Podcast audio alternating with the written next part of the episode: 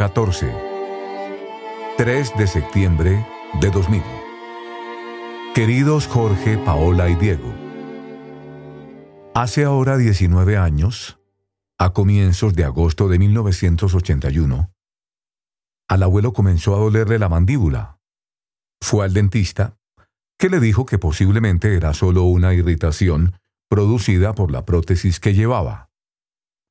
Al cabo de cuatro o cinco días, como la mandíbula le seguía molestando, le aconsejó que fuera a un analista, que le hizo una biopsia. El jueves, día 20, le llamó para saber el resultado. El médico le dijo que prefería entregárselo en persona. Al oír aquello, dedujo cáncer. No se equivocó. Tenía un carcinoma en la mucosa oral que se había extendido a la mandíbula izquierda. Recibió la noticia con serenidad y al salir de la consulta me explicó su plan. Mira, primero vamos a hacer tal y tal cosa. Luego... ¿Qué podía decirle? Yo estaba conforme, porque ¿quién podía decidir mejor que él lo más adecuado médicamente? Ahora, al leer las notas que fue tomando durante esos meses, comprendo que vivía aquella situación de forma muy distinta a la mía. En lo humano, con la objetividad de un médico, y en lo espiritual con la serenidad de un hijo de Dios. Les copio lo que anotó aquel día. Jueves 20. A las 16 horas, concrete cita. Ya desde ese momento, como es natural, quedé convencido de que la lesión era de carácter maligno. Y me fui preparando para lo que debía hacer. José Luis, mi hijo, quien había seguido todo el proceso, me acompañó a la cita. Era mi obligación irle fogueando en estas situaciones sin ninguna evasiva. El doctor emitió su opinión con claridad, respondiendo a mi solicitud de poner las cosas tal como se presentan. Los cortes indican que se trata de un carcinoma de tipo escamoso que, hasta donde se puede juzgar, dada la terminación de la pieza sometida a examen, parece muy localizado y no ha invadido la capa muscular. Clínicamente no se aprecian ganglios infartados en el cuello. El caso parece favorable. Los tres médicos que habían intervenido, el dentista, el patólogo y el cirujano, pensaron que tal vez era suficiente una extirpación limitada, seguida o precedida de radioterapia. Ese mismo jueves 20, entramos a considerar la situación con José Luis con perfecta objetividad. Es una lesión cancerosa cuyo grado de extensión mayor o menor no se puede por ahora afirmar. Lo esencial es no perder tiempo en consultas, aun cuando mañana podremos solicitar que otros anatomopatólogos examinen los cortes. De todos modos, y sea cual fuere la opinión, mi decisión es ir a Houston. A continuación escribe algo de lo que me acuerdo muy bien. Debo decir que había tenido la peregrina idea de irme solo. Solamente a mí se me podía ocurrir esa idea. José Luis lo descartó de plano. Naturalmente que lo descarté de plano. Sabía lo que pretendía con eso. Causarnos las menores molestias posibles. Les cuento esto para que vean que era un hombre resuelto, pero no inflexible. Comprendió enseguida que era una idea peregrina. He descubierto un detalle simpático en sus notas. Aquel día por la noche, después de hacer todas las gestiones, sacar el boleto de avión en una agencia, comprobar la visa y el pasaporte, llamar a un amigo médico de Houston, y luego a la tía Clemen para decirle que llegaba el lunes, etc. Después de todo eso, durmió estupendamente. No pude acompañarle a Houston, muy a mi pesar, porque en esas fechas comenzaba a trabajar en la universidad. Se fue de aquí a México y desde allí viajó hasta Houston con la tía Clemen. Pocos días después ingresó en el hospital.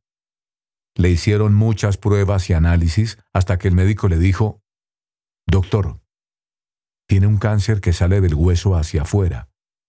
No hay posibilidad de darle radiaciones. La única solución es amputarle la mandíbula. ¿Se lo quiere pensar? No, doctor, dijo el abuelo. Vine a ponerme en sus manos.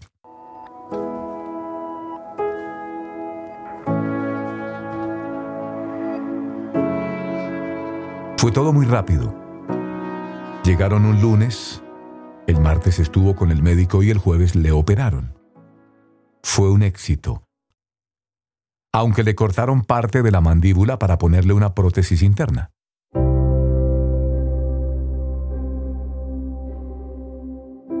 A los ocho o diez días regresó a México con la tía Clemen para la convalecencia. Yo estaba muy preocupado y fui a verle a México durante el asueto del 15 de septiembre, temiéndome lo peor. Pero mis preocupaciones se esfumaron cuando lo encontré tan animado como de costumbre, con buen apetito y haciendo los ejercicios de recuperación indicados. Cuando regresó, se puso a trabajar sin comentarle a nadie los sufrimientos y molestias de la operación. Aunque tenía la mandíbula algo desfigurada, y el labio un poco hundido, había quedado muy bien, gracias a Dios. Hablaba y comía sin dificultad, no tenía que tomar medicinas y podía seguir haciendo su vida normal, aunque su vida, de hecho, no fuera tan normal para una persona de su edad. Ese modo de actuar, enterarse del problema, pedir consejo, afrontarlo y resolverlo, era muy característico en él, era un hombre valiente, audaz y decidido. Pero su valentía no era temeridad, sino fruto de su confianza en la providencia. No temía a nada ni a nadie, porque se sentía en los brazos de su Padre Dios. Ya conocen la historia del atraco. Se la contaré de nuevo para dejarla por escrito es el mejor ejemplo que se me ocurre para reflejar su confianza en el Señor. Sucedió un jueves de 1987 por la mañana, cuando hacía gestiones con Alejandro Deutschmann para conseguir donativos para el fondo de becas de Ciudad Vieja. El abuelo hacía varias cada día. Un amigo suyo aseguraba que en el año 1990 hizo alrededor de mil gestiones personales con empresarios aprovechando esas ocasiones para acercarlos al Señor. Aquel jueves, cuando Alejandro acababa de detener el carro en la calle, dos hombres con el rostro descubierto les asaltaron, ordenándoles que se bajaran. Uno se acercó al abuelo y le puso una pistola en la cintura. Fue todo tan rápido que el abuelo no se dio cuenta de lo que pasaba y trataba de apartar a aquel hombre hasta que Alejandro le dijo, Doctor, nos están asaltando. Quieren que nos bajemos. Esa calle está a dos cuadras de una estación de policía. Por eso no se atrevieron a robarles allí. Les gritaron, vamos, métanse en la parte de atrás del carro, rápido. En cuanto subieron al carro, el jefe tomó el timón y emprendió la marcha a toda velocidad mientras el otro les apuntaba con su revólver. Suelten todo lo que tengan. El abuelo y Alejandro entregaron las billeteras, los relojes, las plumas. Ahora las medallas y los anillos. Fue el único momento en el que Alejandro advirtió un gesto de dolor en el abuelo, que no pudo evitar las lágrimas cuando le dio a aquel hombre su anillo de matrimonio. Mientras tanto, el jefe, muy nervioso, iba dando vueltas por las calles, Pensaba que les perseguía la policía y no sabía qué hacer, si soltarlos o matarlos. Cuando comprobó que no les seguía nadie, decidió asesinarlos, echárselos en el lenguaje de Lampa, y le dijo al de atrás, échatelos. Al oír aquello, el abuelo comenzó a rezar en voz alta. El carro enfiló un camino solitario junto a las vías del ferrocarril. Estaba claro Iban a matarlos allí.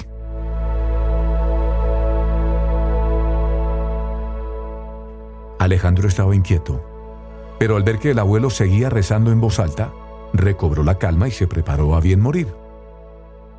El jefe le dijo, muy irritado, Cállese de una vez, viejo. El abuelo respondió con paz. Siempre rezo. Y ahora más.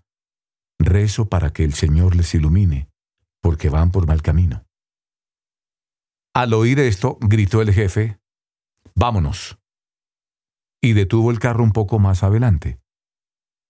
Ocurrió algo insólito. El tipo que les apuntaba con la pistola abrió la puerta y ayudó al abuelo a bajar y le dijo, tendiéndole la mano, que le vaya bien. El abuelo respondió, no, no le doy la mano ahora porque van por mal camino. Rezaré mucho por ustedes para que encuentren a Dios, y cuando cambien de vida, tendré mucho gusto en estrecharles la mano. Cuando se fueron los asaltantes comenzaron a caminar, desorientados, hasta que llegaron a unas casas donde había una tienda de aparatos eléctricos. Entraron y le pidieron al dueño que les dejara hacer una llamada.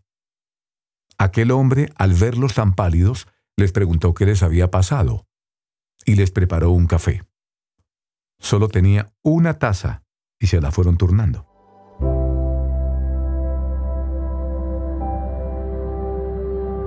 Aquella noche el abuelo durmió bien y al día siguiente ofreció la Santa Misa en acción de gracias al Señor. Luego fue a la tienda para dar de nuevo las gracias al dueño y le llevó como regalo un juego de tazas de café. Y desde entonces hasta su muerte, rezó para que aquellos delincuentes cambiaran de vida. En otra ocasión fue con Alejandro Deutschmann a visitar a un señor para pedirle un donativo, y la recepcionista le trató de forma muy grosera. Alejandro se indignó. El abuelo le contuvo y antes de salir, escribió una nota y se la dio a la secretaria. Mire, aquí le anoto los nombres de estos dos doctores. Le aconsejo que vaya a verlos lo antes posible. Al cabo de un año decidió visitar de nuevo a aquel señor. ¿Pero es que no recuerda? le dijo Alejandro. ¿Cómo le trató la recepcionista? Al abuelo no le importaba. Si era para el señor, sufría cualquier humillación. Cuando llegaron al despacho había una nueva recepcionista que les dijo que aguardaran un momento salió a recibirle la secretaria ejecutiva de la gerencia, que era la recepcionista anterior. Doctor, le dijo emocionada, al fin le vuelvo a ver. Le estoy muy agradecida, porque fui a consultar a uno de los médicos que me aconsejó y me dijo que, aunque yo no lo supiera, padecía una enfermedad grave.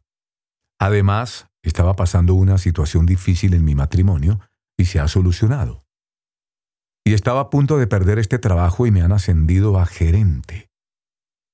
Recurro de nuevo a su currículum, que tan útil me está resultando. Lo escribió porque se lo pidieron con insistencia. No le gustaba hacer listas de méritos y reconocimientos. Ahora, al leerlo, me he enterado de aspectos de su vida que ignoraba. Hay muchos títulos, por ejemplo, de los que no le oía hablar nunca, porque aunque los agradecía, no le gustaba alardear de nada. Aunque hubo uno que le emocionó especialmente, el nombramiento de que le hizo en 1950 el gobierno francés de caballero de la Legión de Honor en grado de oficial. No era por vanidad, sino porque es una de las máximas distinciones francesas, y él amaba tanto ese país. Las visitas lo suelen decir cuando vienen a casa y ven la leyenda Paris Monquieu sobre el mueble bar, la bandeja con el mapa de la dulce Francia y tantos recuerdos de la cultura francesa. Al doctor le gustaba mucho Francia, ¿verdad? Sí. Tenía, en palabras suyas, un entrañable amor por los franceses, a los que definía como un pueblo noble que conserva el espíritu dilecto de la latinidad.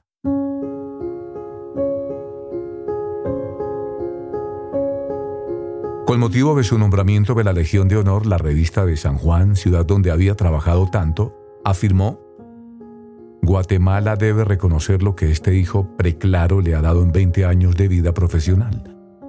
Francia, la nación que ilumina al mundo con sus fulgores de arte y de ciencia, le ha hecho justicia otorgándole su máxima condecoración. El doctor de la Riva afirmó en unas declaraciones televisivas, en Guatemala ha dejado una huella imborrable en todo sentido, como hombre y como maestro, como padre y como educador. Recibió homenajes muy merecidos y tantas condecoraciones que si las pusiéramos en una pared, necesitaríamos muchas para poner todos los galardones que recibió en su vida. Le cito algunos de esos reconocimientos. El gobierno de Guatemala le otorgó en 1960 la orden del doctor Rodolfo Robles. Ese mismo año fue nombrado socio honorario de la Asociación Pediátrica de Guatemala. En 1961 el Consejo Superior Universitario de la Universidad de San Carlos le nombró profesor honorario de la Cátedra de Pediatría. Varios años después, en 1969, le otorgó el máximo galardón, la medalla universitaria. Y un largo etcétera. Aunque no hablaba de sus propios méritos, le gustaba ponderar las virtudes de las personas que admiraba, como su amigo el doctor Eduardo Ortiz de Landazuri, de la Universidad de Navarra. El abuelo era delegado de esa universidad para Centroamérica y tuvo mucha relación con él. Le tenía en tal estima que hizo enmarcar una fotografía suya y la puso aquí, en la pared, junto a su mesa de trabajo. No hizo nada semejante con ninguna otra persona. Don Eduardo era también del Opus Dei y hace dos años, en 1998, se abrió su causa de canonización en España. Sigo con su currículum. Trabajó junto a otros profesionales en un código deontológico para los médicos de Guatemala. Fundó la Asociación Pediátrica y fue su presidente honorario hasta su muerte. Organizó varios congresos de pediatría en los que recordaba que es indispensable que en países como los nuestros se coordinen diversamente todos los trabajos, porque es mucho lo que nos falta y por mucho que recibamos, siempre resulta como una gota en la inmensidad del mar. Comparaba esa solidaridad entre los pueblos como las orquestas sinfónicas en las que hay que lograr el sonido del conjunto y no el de cada uno de los instrumentos. Pero esas ayudas y colaboraciones, precisaba, no deben ser indefinidas. Y ponía este ejemplo. Es como cuando se tiende la mano a una persona debilitada para que se levante. Se le ayuda solo hasta que pueda caminar por sus propios medios. No era nada proteccionista en el sentido peyorativo del término. Fue siempre muy renovador, progresista y avanzado. Cuando empezaron las campañas retrógradas a favor del crimen del aborto, fundó una asociación en defensa de la vida y no se limitó a presidir un comité. Al ver que estaban en juego millones de vidas humanas, puso todas sus energías en ese empeño, dando respuestas positivas. Muchas tardes daba conferencias que preparaba concienzudamente. Esto debía resultar agotador para una persona de su edad, porque no se conformaba con leer un guion, proyectaba una película, la comentaba, conversaba con las asistentes, muchas veces mujeres sin recursos, resolvía sus dudas, ponía medios para resolver sus problemas. Comprendía mucho los problemas de la mujer, y en especial de las mujeres necesitadas. Se ponía en su lugar y les ofrecía, junto con su aliento y su consuelo, soluciones dignas y humanas. Esa es una de las causas por las que quiso hacerse una fotografía con un libro de Debré, El honor de vivir entre las manos. No fue solo un homenaje hacia su maestro. Le gustaba ese libro porque era un alegato a favor de la vida de carácter rigurosamente científico. ¿Qué cabe pensar? Escribía Debré en otra de sus obras, Venir al mundo, de una sociedad que rehúsa admirar la maravillosa creación de la vida, que menosprecia tantos esfuerzos y proezas y que no valora la felicidad de dar a luz ni respeta desde su aparición la existencia. Cuántos miles y miles de niños le deben la vida.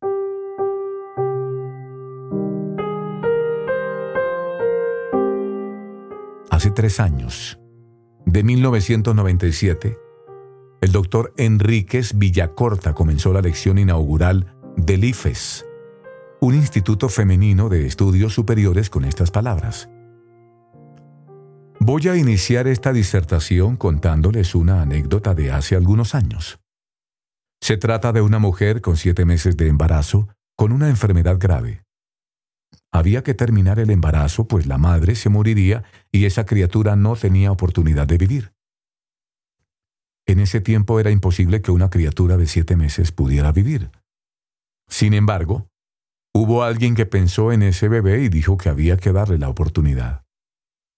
Ese bebé nació y es hoy mi esposa Mónica. Tanto la madre como la niña sobrevivieron por la fe y el trabajo científico del doctor Cofiño. Su pasión por la defensa de la vida tenía raíces muy profundas y antiguas. Provenía de sus años parisinos y de su trabajo junto a Debré.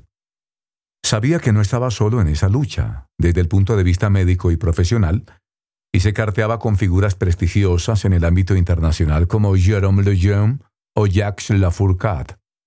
El doctor Tilve recuerda su actuación ciudadana cuando se intentó aprobar en Guatemala una ley liberalizadora del aborto a finales de los años 60.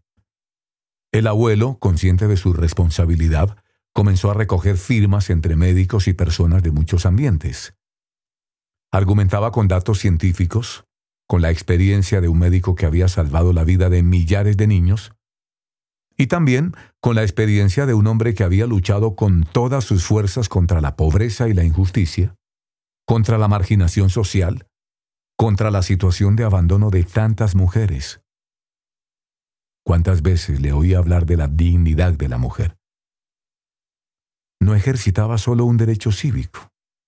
Para él, como médico, como pediatra, como persona, era cuestión de conciencia poner todos los medios a su alcance para defender a los inocentes y proteger la vida de los no nacidos. Como había tenido una decidida intervención pública como especialista en la materia, fue citado por el Congreso de la República para que estuviese presente en el debate parlamentario. No basó su defensa en sentimentalismos ni en argumentaciones retóricas, sino en datos científicos, probados y objetivos, al margen de cualquier ideología y de cualquier partido. La mayoría de los congresistas apoyaron su postura y el proyecto de ley de liberalización del aborto no se aprobó. Y como reconocimiento a su lucha por la vida, cuando entró en el Congreso, recibió una larga ovación en su honor. Un aplauso tan intenso que le hizo sentirse, decía, muy divertido. Como un torero. Hay miles de niños de Guatemala, no solo del pasado, sino también del presente y del futuro, que le deben la vida.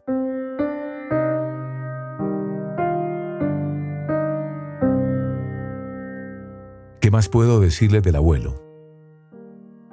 Al principio pensaba que me bastarían cinco o seis cartas largas. Ya llevamos más del doble y no les he hablado todavía de muchos aspectos. Por ejemplo, de su carácter durante la última etapa de su vida se había vuelto un hombre muy sencillo, que se ganaba enseguida la confianza de la gente porque no guardaba distancias con nadie y hablaba con el lenguaje de cada uno. Con un colega de profesión, un niño, una indita, un amigo. No es de extrañar que tuviera tantísimos amigos. Todavía le estoy oyendo. Mira, viejo. Qué capacidad de cariño tenía. Se lo he oído decir a muchos. Es una de las personas por las que me he sentido más querido. Y lo demostraba de mil modos.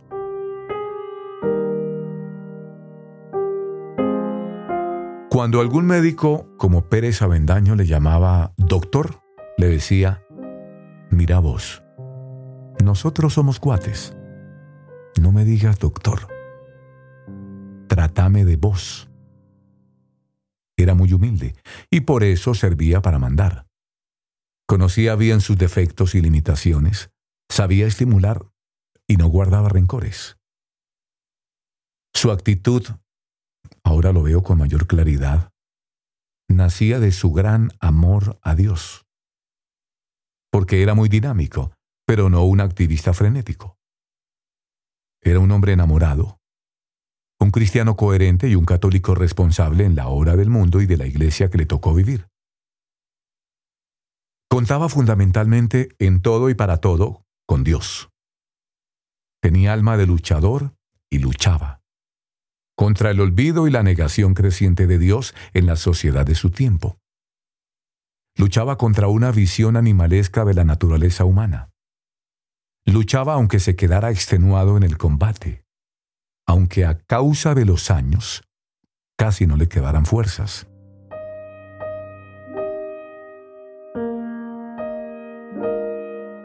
Cuando, ya anciano, vio que se perdía la costumbre de rezar el rosario, hizo editar decenas de miles de folletos pequeños, con forma de acordeón, con diversas oraciones a la Virgen. Intentaba dar siempre, ante cada problema, una respuesta. A veces era una respuesta general, como editar un folleto. Pero lo habitual era una respuesta personal.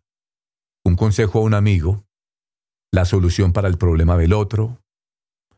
No le gustaban, ni como médico ni como cristiano, las recetas genéricas. Y procuraba ir por delante con su ejemplo. Remuneraba puntualmente a sus empleados y pagaba sus impuestos. Tenía un fuerte sentido social. Quería que los universitarios de Ciudad Vieja cumplieran con sus deberes cívicos y puso en marcha desde 1976 un curso titulado ¿Tributamos correctamente? Cuando hicieron el acta de fundación de la médica guatemalteca, una empresa en la que estuvo trabajando escribió en el punto número 4, es lema de la empresa darle al beneficiario un poco más de lo que le corresponde, pero nunca y por ningún motivo un poco menos. Pero es que no tenía ningún defecto, se preguntarán ustedes pues ya han visto que sí. Y se los he ido señalando, pero día tras día fue luchando y mejorando, con la gracia de Dios. Mejoró, por ejemplo, en la educación de los hijos, aunque esto de la educación es una tarea muy difícil. A él lo formaron a comienzos de siglo, con los criterios autoritarios del siglo XIX. Tuvo que educar a mis hermanos en los años 30 y 40 entre las grandes guerras mundiales, y yo nací en los 50, cuando se había impuesto una nueva mentalidad. Fue una época de grandes cambios. La sociedad se transformó más rápidamente que en ningún otro siglo. Antes, los padres se limitaban a mandar y habitualmente bastaba con eso. Ahora hay que saber escuchar, ceder en unos aspectos, no ceder en otros. Sus amigos fueron testigos de su afán por mejorar. Cuentan que una vez estaban con él en una junta directiva y antes de comenzar le había dicho a la secretaria que no le pasase recados. Pero ésta entró y salió varias veces, interrumpiendo la reunión.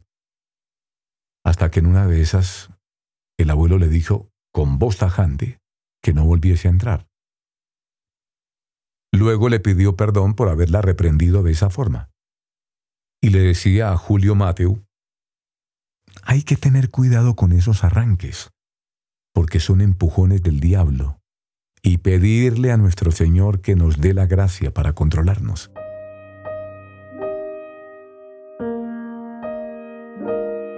Con los años se fue haciendo más flexible, al revés de lo que suele suceder, y no perdió el interés por las cosas nuevas. Al contrario, el mundo se iba modernizando y él también. Pasó del bombín de los años 20 a los pantalones vaqueros de los 60 con gran naturalidad. Y debía de tener ya los 80 bien cumplidos cuando le pidió un estudiante del centro universitario que le enseñara computación. Y aprendió.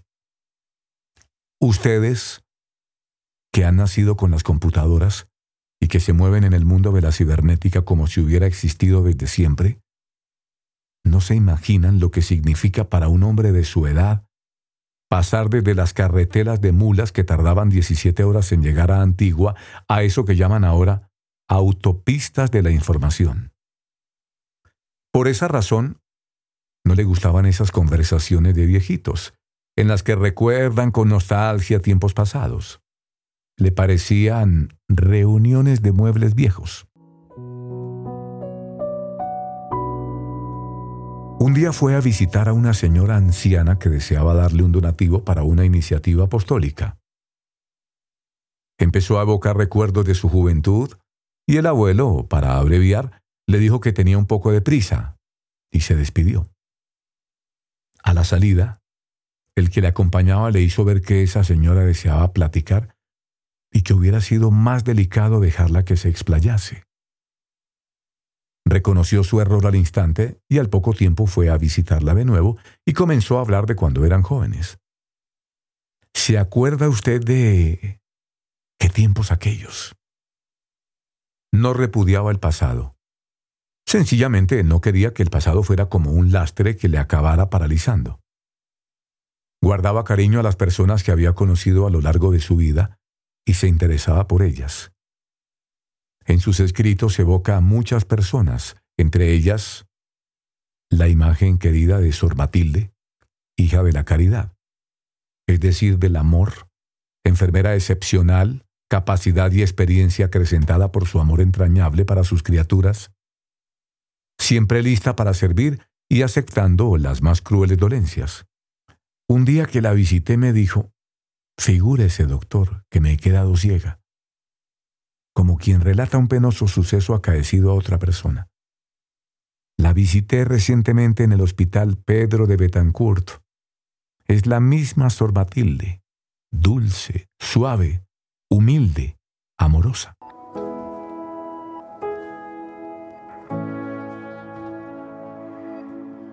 Gracias a esta lucha contra sus defectos, con los años mejoró extraordinariamente de carácter y se convirtió, como decía la tía Clarita, en un viejito muy amoroso, de gran serenidad, que le daba una sensación de paz. Por eso su vida da mucha esperanza. Algunos que piensan que a partir de los 40 ya no hay nada que hacer. Él se entregó a Dios a los cincuenta y muchos, y luchó sin cesar hasta su vejez, que fue extraordinariamente fecunda.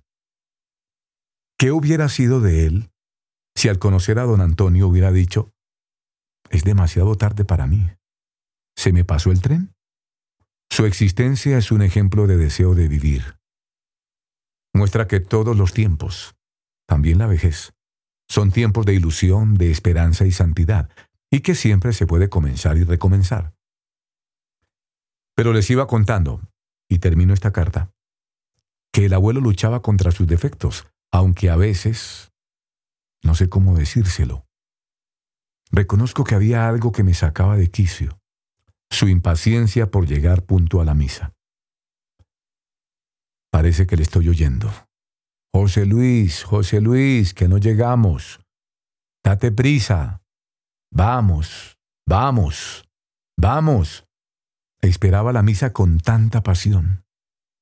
No podía concebir un pequeño retraso por nada del mundo. Era el centro de su vida. Sin ella no podía vivir, estaba claro. Pero a mí, en aquel tiempo, su afán me parecía casi una obsesión. Voy a decirlo con todas las letras. Una manía. Y cada domingo la misma canción. Vamos, vamos, José Luis, que no llegamos. Date prisa. Ahora comprendo que no era obsesión, ni manía, sino puro amor. Estaba ansioso por recibir a Cristo y se comportaba lo mismo que un enamorado de 15 años en su primera cita con una muchacha. Y a veces, a veces corría tanto que llegaba a la iglesia antes de tiempo y se tenía que quedar en la calle, junto a la puerta, esperando a que abrieran. Con todo cariño. Hasta la próxima, papá.